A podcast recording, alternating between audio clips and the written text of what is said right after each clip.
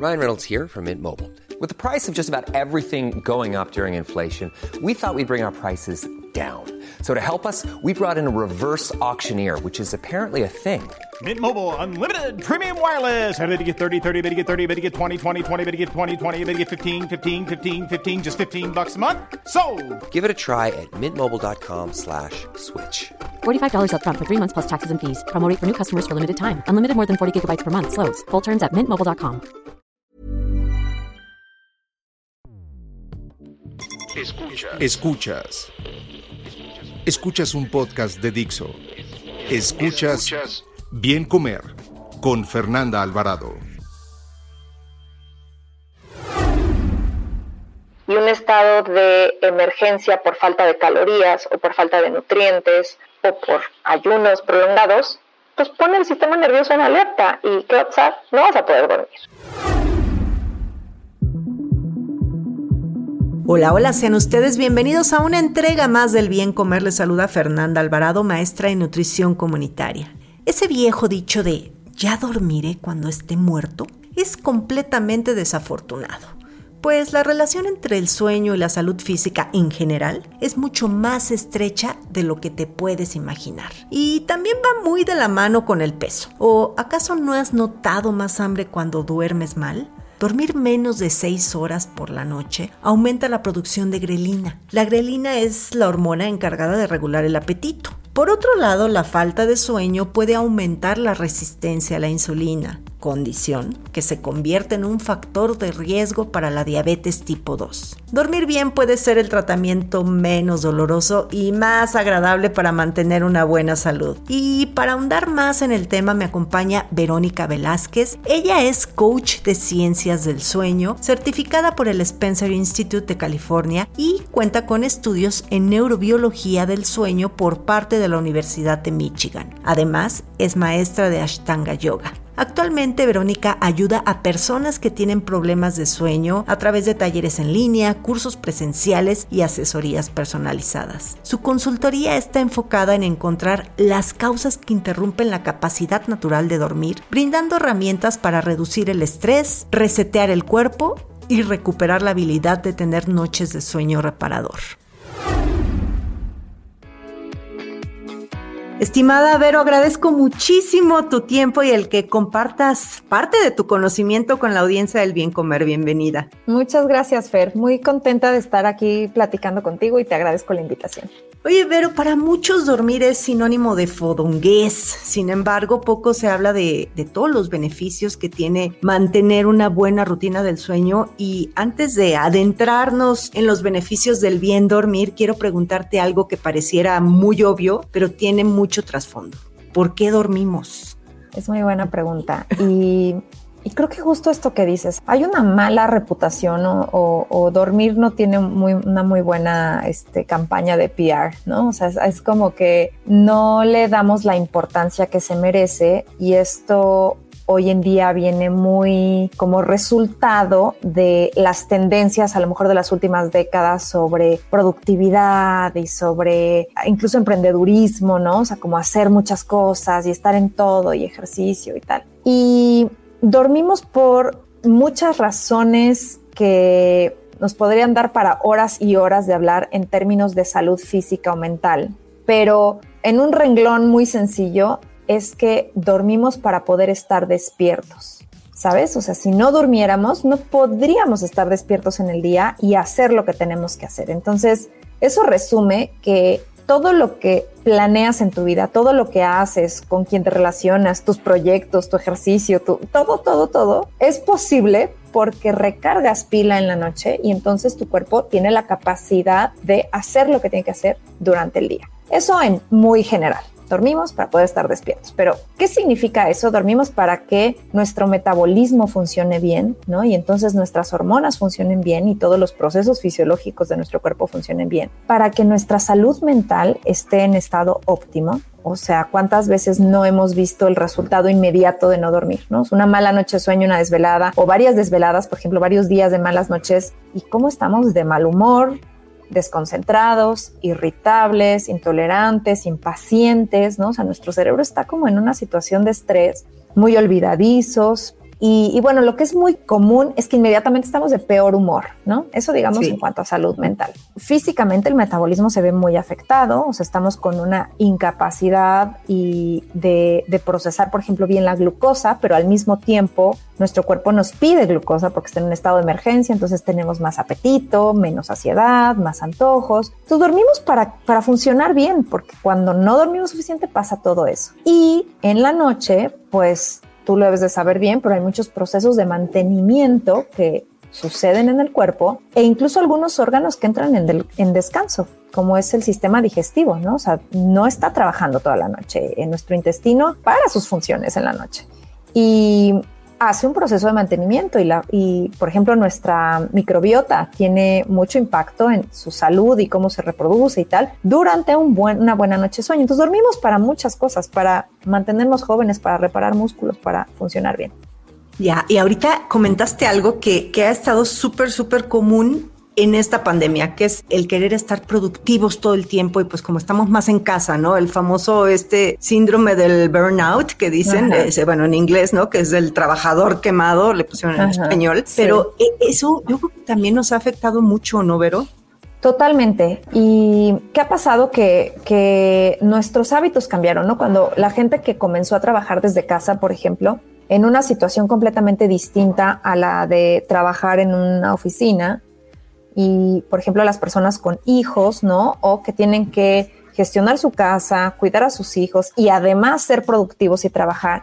Pero además, no sé si lo viste, Fer, pero muy al inicio de la pandemia corrían por ahí en internet como estos memes de que si no salías de la pandemia con mejor cuerpo y escribiendo un libro y no sé cuánto, no habías aprovechado el tiempo. Había una presión de no vas a estar en el tráfico, en el transporte público, deberías de hacer más cosas. Y se nos olvidan los tiempos de descanso, se nos olvida que se nos olvida transicionar de trabajo a casa. Ahorita se desdibujaron esos límites. Entonces estamos extendiendo los horarios laborales, estamos con mucho más fatiga por, por conectar solamente de manera eh, digital. Entonces sí se está dando el burnout porque se borraron los límites, ¿no? Y estamos trabajando a todas horas. Sí, eso, eso yo creo que a todos nos pasó y literal, yo, yo, te confieso, o sea, yo sí me sentí quemada. Llegó un momento en el que, en el que ya no la creatividad, como yo, yo genero contenidos, entonces era ya, ya me harté y hay aparte demasiados contenidos de afuera y yo creo que a todos nos pasó eso, ¿no? Entonces, y eso te lleva a que pues llegues a la cama y,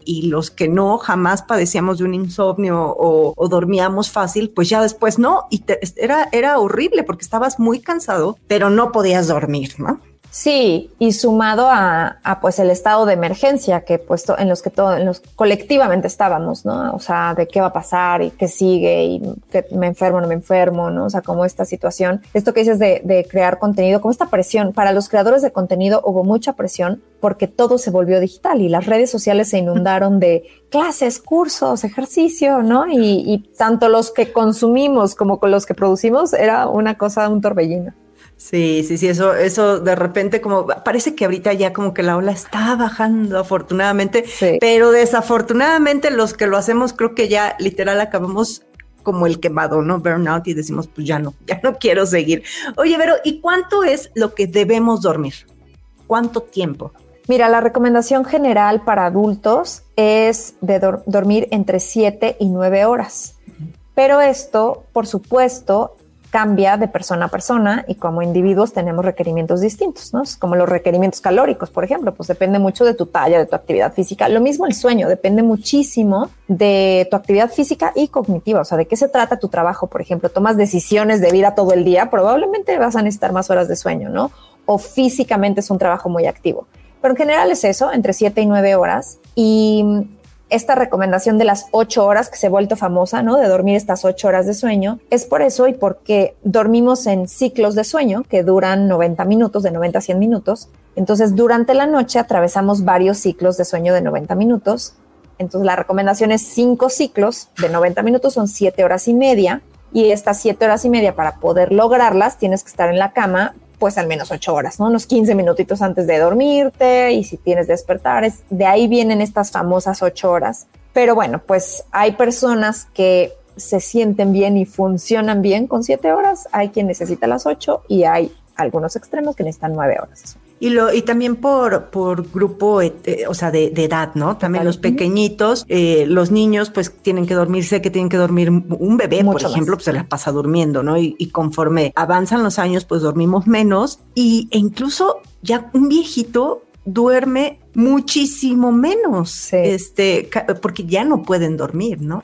Sí, como bien dices, o sea, yo creo que a partir de, la tercera edad, o sea, 70 años en hombres que generalmente se empieza a ver una caída en las horas de sueño, sus hormonas están cambiando, tienen menos melatonina. Y bueno, lo cierto es que también su nivel de actividad física baja, entonces el cuerpo requiere menos horas de descanso, ¿no? Tienen diferentes hábitos y todo. Y en caso de los niños, efectivamente, pues los bebés pueden dormir 20 horas al día y luego van, van disminuyendo, como hasta los 7, 8 años. Puede haber niños con siestas todavía, ¿no? Que pueden estar durmiendo entre 11 y 14 horas. Eh, después estabiliza un poquito y en adolescentes vuelve a haber un pico de necesidad de más horas, ¿no? O sea, hay, hay adolescentes que pueden requerir más también por un tema hormonal. Y en adultos, te diría entre 18 y 60, es esta recomendación de 7 a 9 horas. Oye, ¿y cómo, cómo sabemos que estamos durmiendo bien? Porque esa es otra, ¿no? Uno puede acostarse, dormir, pero no tienes un sueño profundo, un sueño reparador. Nada más estás dormido, pero cualquier ruidito te despierta o cómo saber si dormimos bien. Pues a ver, lo más importante es ver cómo te sientes durante el día, si tienes somnolencia diurna. Cómo amaneces es una muy buena señal de, de si estás durmiendo con calidad o sea, si, si duermes suficiente, vamos a decir, suficientes horas, si quieres saber si estás durmiendo con calidad, la pregunta sería, cómo te sientes en la mañana. ¿Te sientes descansado? ¿Te sientes con energía? ¿O te sientes que tienes que pelearte con el despertador para lograr levantarte? Y después de, de, averiguar cómo te estás en la mañana, durante el día, una buena señal de que estás durmiendo con calidad es que no tengas episodios de sueño y que requieras una siesta ahorita a dormir. Por ejemplo, en un escenario como viendo la tele en la tarde o en las clínicas de sueño les preguntan mucho si te quedarías dormido de copiloto en un viaje de más de una hora o en el transporte público o en, un espectáculo, por ejemplo en el cine o en el teatro, te quedas dormido. Esas son señales de que hay una muy mala calidad de sueño y tu cuerpo ante un poquito de oscuridad o de que te mesas un poquito va a sentir sueño. Y eso sería una forma de medir, o sea, cómo te sientes durante el día, qué tanto requieres de estimulantes, o sea, porque hay personas que dicen, no, pues yo cinco horas ya estoy perfecto, sí, seguro, o sea, cuántos cafés te tomas en el día, ¿no? Y, sobrevivirías sin café. Y la otra es, em, uno de los grandes disruptores del sueño a nivel de calidad es eh, la respiración. las personas que roncan generalmente no tienen un sueño de calidad porque el ronquido interrumpe ahí también sería muy importante preguntar si estás roncando, cómo te sientes en la mañana, cómo te sientes en el día, porque es muy común que las personas que ronquen tengan mucho sueño durante el día y es porque no durmieron con calidad. ¿Y las siestas se valen como para recuperar sueño durante el día? Pues, a ver, no es una solución a un problema de sueño, no es eh, que, que con eso puedes vivir bien si vas a vivir manteniendo cuatro o cinco horas de sueño en la noche, no es la solución o tampoco es la solución para personas con insomnio, ¿no? O sea, con, o con malos hábitos de sueño, porque entonces el cerebro empieza a asociar que tiene otros horarios, tienes otras oportunidades de otros horarios para dormir y agrava el problema. O sea, si tú, por ejemplo, tienes problemas para conciliar el sueño en la noche, porque eres muy acelerado y porque te gusta ver la tele y porque te desvelas y tienes desidia de ir a la cama, pues seguramente tu cerebro va a empezar a, ah, bueno, pero a las cuatro nos echamos una siesta y promueve todavía más el hábito de mal sueño nocturno. La siesta es conveniente si lo usas como una herramienta de recarga de energía rápida, sirve más a nivel cognitivo, es decir, es un descanso más para el cerebro que para el cuerpo, no se repara lo mismo que se repara en la noche en el cuerpo. Y yo solo la recomiendo si no tienes problemas de sueño. O sea, si tú me dices, yo duermo perfecto, pero a veces el jueves no trabajo y se me antoja una siestita, perfecto, ¿no? O sea, está rico y tu cuerpo la disfruta, pero no más de media hora. Eso también es importante para que no entres a un ciclo de sueño completo y que no se lo restes a tu requerimiento nocturno. Ya, sí, porque justo eso te iba a preguntar, digo, hay de siestas a siestas, hay siestas de 20 minutos y hay siestas de dos horas, ¿no? Pero, ¿y, y, por qué a pesar de que mucha gente luego duerme, duerme suficiente, por qué se sigue sintiendo cansado? O sea, es por estos ciclos que platicas de, de 90 minutos de sueño que se interrumpen o a qué se debe? ¿Por qué se siguen sintiendo cansados al despertar, te refieres? Sí, durante todo el día. O sea, a pesar de que duermen y duermen sus ocho horas, supongamos, y se siguen sintiendo cansados durante el día.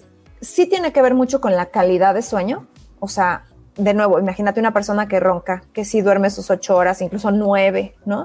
Pero está muy cansado al despertar y muy cansado durante el día, es porque no durmió profundo. ¿Y qué pasó? Que en esos ciclos de sueño nunca logró entrar a sueño profundo. Entonces, sueño fue muy ligero el sueño profundo tiene muchos procesos de reparación y a nivel cognitivo funciona muy bien, entonces puede ser por eso, una de las razones.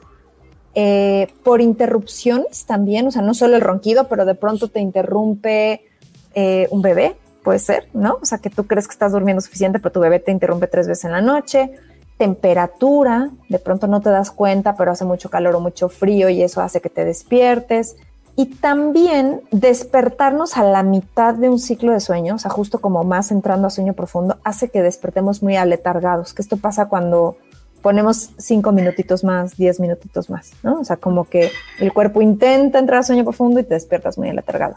Pero yo te diría que es calidad de sueño, o sea, no están teniendo calidad. También puede ser por tomar eh, alcohol. El alcohol interrumpe mucho la capacidad del cuerpo para entrar a sueño profundo. Abusar del alcohol y digamos como utilizarlo como una pastilla para dormir, ¿no? Hay mucha gente que dice mi copita para dormirme, pues sí te relaja, pero no entras a sueño profundo. Em, yo creo que eso. Y otra cosa que puede causar una mala calidad de sueño, una interrupción en, en el sueño, son los desequilibrios de glucosa en sangre. Entonces, que el cuerpo se quede sin glucógeno y entonces el hígado manda una señal de nos quedamos sin energía, despiértate, ¿no? Y hay una secreción de cortisol, entonces es una hormona que te va a despertar, incluso que te hace sentir con energía.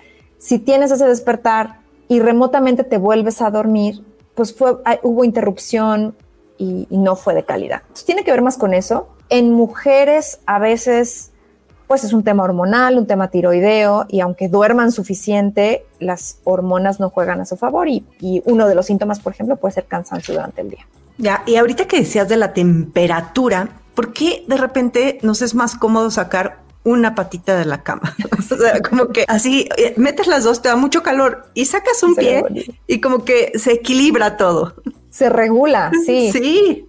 Es que, bueno, nuestro cuerpo regula mucho la temperatura a través de las extremidades, de los pies y de las manos, ¿no? Y necesitamos dormir a una temperatura relativamente fresca. La temperatura ideal para dormir profundo es entre 18 y 21 grados. Si lo piensas, 18 grados es fresquito, ¿no? Y si tú traes una pijama gruesa y una cobija y un edredón, adentro de tu cama puede haber 30 grados, ¿no? Y, sí, y si el perro se metió, bueno. Exacto, exacto.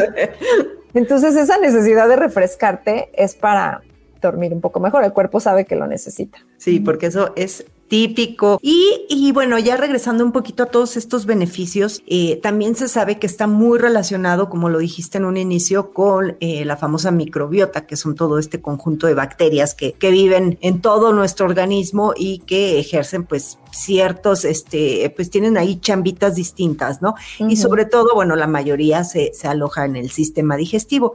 Estos bichitos están muy relacionados con el sistema inmunitario. Y dormir bien también está relacionado, ¿no? Entonces, aquí en el bien dormir y la relación del sistema inmunitario, ¿qué nos podrías platicar? Es, es fascinante lo que pasa mientras dormimos porque nuestro ejército de defensa, o sea, las células que nos defienden de agentes o patógenos que nos pueden poner en peligro, bichos, bacterias, etcétera, durante la noche, haz de cuenta que crece el ejército, se refuerza el ejército, ¿no? Y si no dormimos bien y suficiente, ese ejército no se duplica, no se replica durante la noche y entonces estamos menos preparados para enfrentarnos a un, patógeno. Eso es lo, en realidad lo que pasa. Las células se propagan y crecen y digamos que hay un proceso en el que hay una especie como de escaneo para ver cómo está el cuerpo. Te digo que en la noche pasan estas cosas, ¿no? A ver qué está pasando, dónde hay inflamación, qué reparo, qué tengo que hacer y nuestro sistema inmune actúa en la noche a través de eso. Entonces, sí, sí se ha visto que, por ejemplo, una persona con una sola noche de no dormir, vamos a suponer que estuviste en vela por algo, al día siguiente tiene el doble de posibilidad de adquirir una gripe por virus común, ¿no? Porque tiene un ejército menos reforzado que lo va a defender. Entonces, dormir nos garantiza un sistema inmune fuerte al día siguiente y lo tenemos que construir a diario, porque nuestro sistema inmune todos los días trabaja. o sea, no tenemos que estar con una, un diagnóstico de enfermedad, pero todos los días se enfrenta a bichos en el aire, ¿no? A, este, y todos los días trabaja, entonces en la noche se tiene que reforzar. Sí, a todo, hasta una cortadura, ahí están todos tus soldaditos este, actuando. Entonces, no nada más se trata de tomar vitamina C ni probióticos, porque yo siempre les hago esa aclaración. ¿Para qué quieres tomar probióticos? Haciendo la analogía de eh, eh, te estás tomando eh, soldaditos, ¿no? Para defenderte. Si no los vas a cuidar bien, si no les vas a dar de comer, ¿no? bien, si los vas, o sea, de nada sirve todo eso si no, este, si no tienes una, una buena calidad de sueño, como dices, y también una buena alimentación. De ahí que, que, que decía este, en un libro, ¿no? Del, el, ¿cómo se llama? ¿Por qué dormimos? Que es una maravilla. este, de, es Matthew Walker, ¿no? El, el autor. Sí. Y, decía que es la triada, o sea, alimentación, ¿no? Y, el dormir y la actividad física, o sea, que, eso es como la triada de, de, una, para mantener una buena salud. Y aquí ya, eh, bueno, retomando un poquito la parte de la alimentación, que me encanta que, te llames el bien dormir, porque pues, ahí está volviendo a lo mismo, ¿no? Te tienes que mover, tener actividad física, dormir bien y comer bien. Entonces, ¿tú qué, qué relación crees que, que guarde justamente esto, el bien comer con el bien dormir? Pienso que es una relación súper estrecha y hasta codependiente. o sea, si una no está bien, la otra tampoco y viceversa yo a mis pacientes les, les pregunto mucho sobre su alimentación y, les pregunto mucho si alguna vez se han guiado con una nutrióloga, si alguna, si han estudiado, si se conocen, ¿no? O sea, cómo se sienten con ciertos alimentos, porque eso es importante a manera de individualidad pero porque, bueno, pues nuestro cuerpo cuando duerme está gastando energía y calorías para mantenernos calientitos y vivos, ¿no? O sea, está todo, está, el corazón está trabajando, estamos respirando. En el cerebro, por ejemplo, sucede un proceso maravilloso de limpieza que requiere de energía. Entonces, gastamos calorías mientras dormimos y eso, eso me gusta enfatizarlo. Y bueno, estamos en un periodo de ayuno que es un periodo de descanso, pero que nuestro cuerpo requiere de energía de nuevo. Y pues hoy en día están muy de moda los ayunos muy prolongados, las dietas cetogénicas, las dietas muy bajas en carbohidratos. Y a nuestro cerebro le gusta el carbohidrato, es su, gasolina preferida, ¿no? Entonces, ponerlo en una situación de falta de gasolina es una situación de estrés, es una situación de escasez. Entonces, para mí, la alimentación completa, suficiente y balanceada es primordial para que en el sueño tu cuerpo tenga la energía para dedicarse a dormir y no dedicarse a pensar que está en estrés. Entonces, desayunar bien es primordial para tener un, un equilibrio de glucosa durante todo el día, ¿no? O sea, no desayunar una dona y un café que te va a condenar a estar en subidas y bajadas de glucosa durante el día.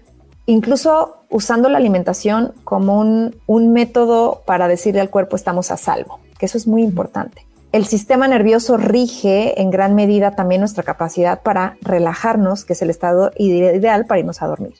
Y un estado de emergencia por falta de calorías o por falta de nutrientes o por ayunos prolongados, pues pone el sistema nervioso en alerta y ¿qué va a pasar? No vas a poder dormir. Entonces, comer bien, balanceado, suficiente, completo todo el día, garantiza que vas a dormir bien y también, por supuesto, por ejemplo, la cena. A mí me preguntan mucho, ¿qué ceno para dormir? No, no, pues no hay un alimento mágico que te va. Si ya existiera, ya estaría comercializado, ¿no? pero también hay un impacto en pues no quererte cenar toda la vida a las 10 de la noche, quererte irte a la cama porque pues no, o sea, también estás digiriendo y tal. Entonces hay que cuidar todo, la cantidad, la calidad, los nutrientes y, y sobre todo yo les insisto mucho a mis pacientes en incluir todos los grupos de alimentos, probablemente de acuerdo a tu constitución y a tu talla y a tu actividad física, pero no, no cancelar algún grupo de alimento porque tiene mucho impacto en el sueño, mucho impacto, o sea, en poder conciliar el sueño y poder mantenerte dormido. Exactamente. Qué bueno que lo repites. No caigan en dietas de moda que quitan los carbohidratos, porque como siempre lo repito, carbohidratos para la gente generalizan y bueno, hay distintas calidades de carbohidratos y son súper necesarios, no nada más para dormir, para todo. todo. Pero finalmente, ¿qué hace un coach de sueño? ¿Cuál es tu trabajo? Mira, es una el coaching, como su nombre lo dice, es como ayudarle a la gente, guiar a la gente, ¿no? Que eso es lo que haría un coach de ejercicio, ¿no? De darte un poco de guía de cómo hacer algo. Y el coaching de sueño está basado en ayudarle a la persona a detectar cuáles son las posibles causas que están impidiendo que duerma bien. Los problemas de sueño y el insomnio generalmente son más un síntoma que un problema per se. Entonces, como síntoma hay que detectar cuál es la causa raíz. Si es alimentación, exceso de estrés, o sea, puede haber factores ambientales, emocionales, este, un montón de factores, ¿no? Incluso, por ejemplo, de creencias, ¿no? Creer que tienes el sueño ligero ya puede. Entonces, eh, el coaching, lo que yo hago es ayudarle a las personas a, primero, un poco de educación de cuáles son todos los posibles disruptores y pues evaluamos dónde podría estar. Ah, muchas veces es multifactorial. No, pues no estoy comiendo bien y encima tengo muy, muy malos hábitos nocturnos y eh, vivo muy estresada y mis creencias. Entonces, hay que trabajar poco a poco en cada una. No es una consulta médica, es más bien una asesoría como para adueñarte del, problema, autoeducarte y, poder decidir qué camino tomar, ¿no? Ah, pues si no estoy comiendo bien, lo voy a corregir y veo si funciona. Y también, pues mucho eh, ayudarles a construir una buena higiene de sueño, que eso es lo que haces en la noche, ¿no? O sea, qué haces antes de dormir, qué haces la última hora, cuál es tu relación con noticias, pantallas, este, acelere nocturno y, corregir eso. Pero el ejercicio por la noche, hay mucha gente que, que, de repente no puede hacer ejercicio en la noche porque se siente más activo y ya no puede dormir. Y al revés, hay quien tiene que hacer ejercicio por la noche para dormir bien. Entonces, ¿cuál es la recomendación? Bueno, a ver, los estudios científicos que se han hecho alrededor de esto han encontrado que las personas que hacen ejercicio en la mañana tienden a tener eh, más tiempo de sueño y mayor calidad de sueño. O sea, si hay una eh, relación positiva entre hacer ejercicio en la mañana y dormir mejor. Sin embargo, pues la mejor hora para hacer ejercicio es la hora a la que puedas hacerlo, ¿no? Y a mí me parece que el ejercicio siempre va a tener beneficios porque nos ayuda a reducir estrés, a sentir bienestar, que eso promueve un buen sueño. Pero sí, como dices, en las noches eh, pues hay personas que se activan mucho, que, se sienten con más energía, que sobre todo si es ejercicio como muy extenuante, ¿no? De pronto una clase de spinning muy fuerte o correr 10 kilómetros o qué sé yo. Además que se eleva mucho la frecuencia cardíaca y se eleva la temperatura. Y ahorita hablábamos de que nuestro cuerpo requiere una temperatura más fresca. Entonces, pues hay que, hay que conocerse y hay que saber si, si pues, nos acelera pero si hay personas que se sienten más relajadas y más cansadas, mi recomendación siempre es tomar un baño después del el ejercicio nocturno. No hacerlo muy pegado a la hora de dormir. O sea, yo no lo haría a las 9 si te quieres dormir a las 11 porque es muy pocas horas, ¿no? A lo mejor por ahí a las 7 o a las 6, ¿no? Y eh, darte un baño con agua tibia porque eso ayuda al cuerpo a sacar el calor y bajar la temperatura. Ahí está, bueno, pues ya, ya, ya saben. Y ahora sí, finalmente, te prometo que ya es la última. Todas estas cosas que se recomiendan para dormir, todo desde CBD, la pastillita, melatonina, todo lo que, bueno, y es además son eh, de libre venta, ¿no? En las farmacias, incluso hay quien le da al niño dramamine en el avión para que se duerma. Y bueno, ¿qué hay de todo esto? Sí hay mucho medicamento ahorita demostrador, o sea, incluso mucho medicamento natural, lo he visto mucho en las farmacias, ¿no? Como ayudas naturales que, bueno, pues a ver, la herbolaria sí se le han atribuido algunas posibilidades, algunas este, oportunidades de que te ayuden a sentirte más tranquilo. Pero yo pienso que ningún medicamento, ninguna herbolaria, ningún CBD, ninguna melatonina van a reemplazar a tener buenos hábitos. Y nuestro reloj interno nos va a dictar y decir cuándo tenemos sueño a través de la melatonina. La melatonina es una hormona que el cuerpo emite cuando percibe oscuridad.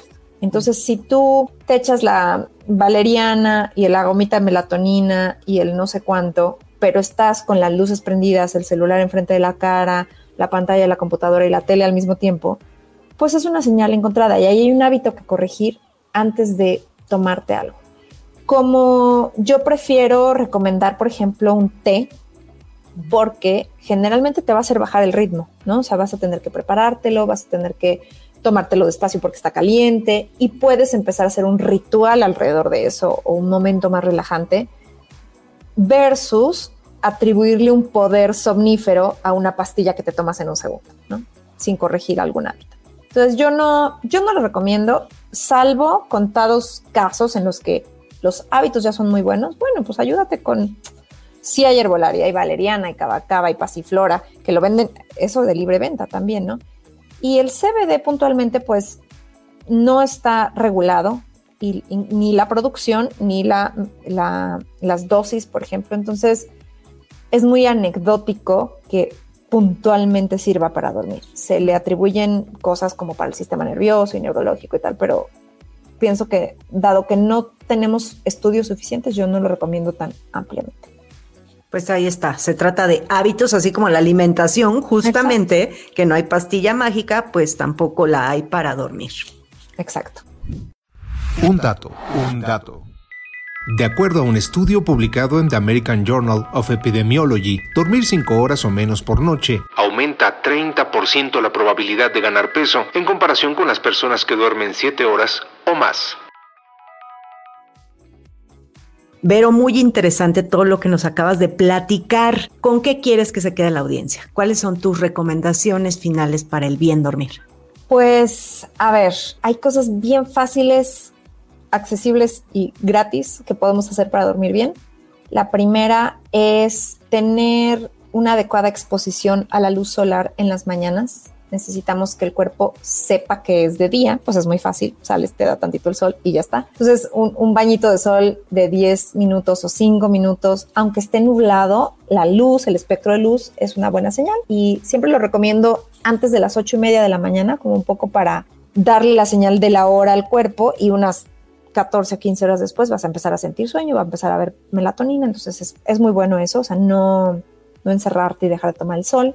Yo creo que comer bien, adecuadamente, lo que hablábamos, ¿no? Tener una, dieta adecuada tiene gran impacto en el sueño. Entonces, si alguien de tus escuchas tiene problemas para dormir, siempre les voy a preguntar cómo está tu digestión, cómo está tu dieta, porque hay que atender eso, ¿no? O sea, hay que atender que tu dieta esté bien, que tu digestión esté bien y, solucionarlo por ahí. Y creo que eso es una, una forma holística, además, de ayudarle a tu cuerpo. Y por último, pues tener una rutina nocturna. Yo creo que es muy importante cuando los bebés, ¿no? Tienen rutinas muy específicas de, bueno, pues le doy de cenar, lo baño, le cuento el cuento, le apago la luz, ¿no? Y hay una serie de pasos antes de dormir un bebé. Y perdemos eso en el camino. Y hoy en día nuestra rutina incluye contestar un mail desde la cama con el celular enfrente de la cara, ¿no? O sea, ¿por qué voy a contestar laboral en mi cama? Y ahí es donde entra la palabra higiene, ¿no? O sea, cuidar que tu espacio para dormir y tu rutina nocturna tenga que ver solo con el sueño, con relajarte y no con consumir noticias, consumir contenido que es irrelevante en la noche, eh, seguir hiperconectado al trabajo, por ejemplo, porque estás contactando, contestando WhatsApp, qué sé yo. Yo creo que empezar a cuidar lo que hacemos la última hora antes de dormir es crucial para dormir bien. Entonces, tratar de alejarte de pantallas, tratar de hace alguna actividad relajante, lo que sea para cada quien, y, verlo como una hora de bajar la velocidad antes de dormir. O sea, no puedes ir a 200 por hora y querer frenar en y dormirte. Tienes que ir bajando poco a poco la velocidad. Y eso se hace pues bajando el ritmo tanto mental como físico. Sí, Creo que entrenándote y como dices, haciendo hábito, un nuevo hábito, ¿no? ¿Dónde te pueden encontrar, Vero? Danos tus redes sociales, datos de contacto. Con mucho gusto, pues estoy en todas las redes sociales como El Bien Dormir, somos tocallas, y en Facebook, en Instagram, y mi página se llama elbiendormir.com. Ahí está. Y bueno, pues ya saben que a mí me encuentran como el, como bien comer, no él, como bien comer en Instagram y en YouTube. Muchas gracias, Vero, por tu tiempo. Un gustazo tenerte por acá. Gracias a ti, Fer. Muchas gracias por la invitación.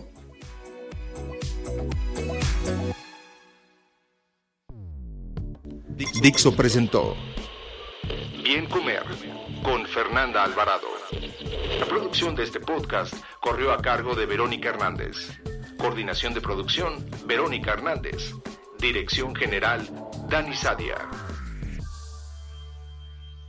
Las opiniones expresadas en este programa no pretenden sustituir en ningún caso la asesoría especializada de un profesional. Tanto las conductoras como Dixo quedan exentos de responsabilidad por la manera en que utilizan la información aquí proporcionada. Todas las opiniones son a título personal.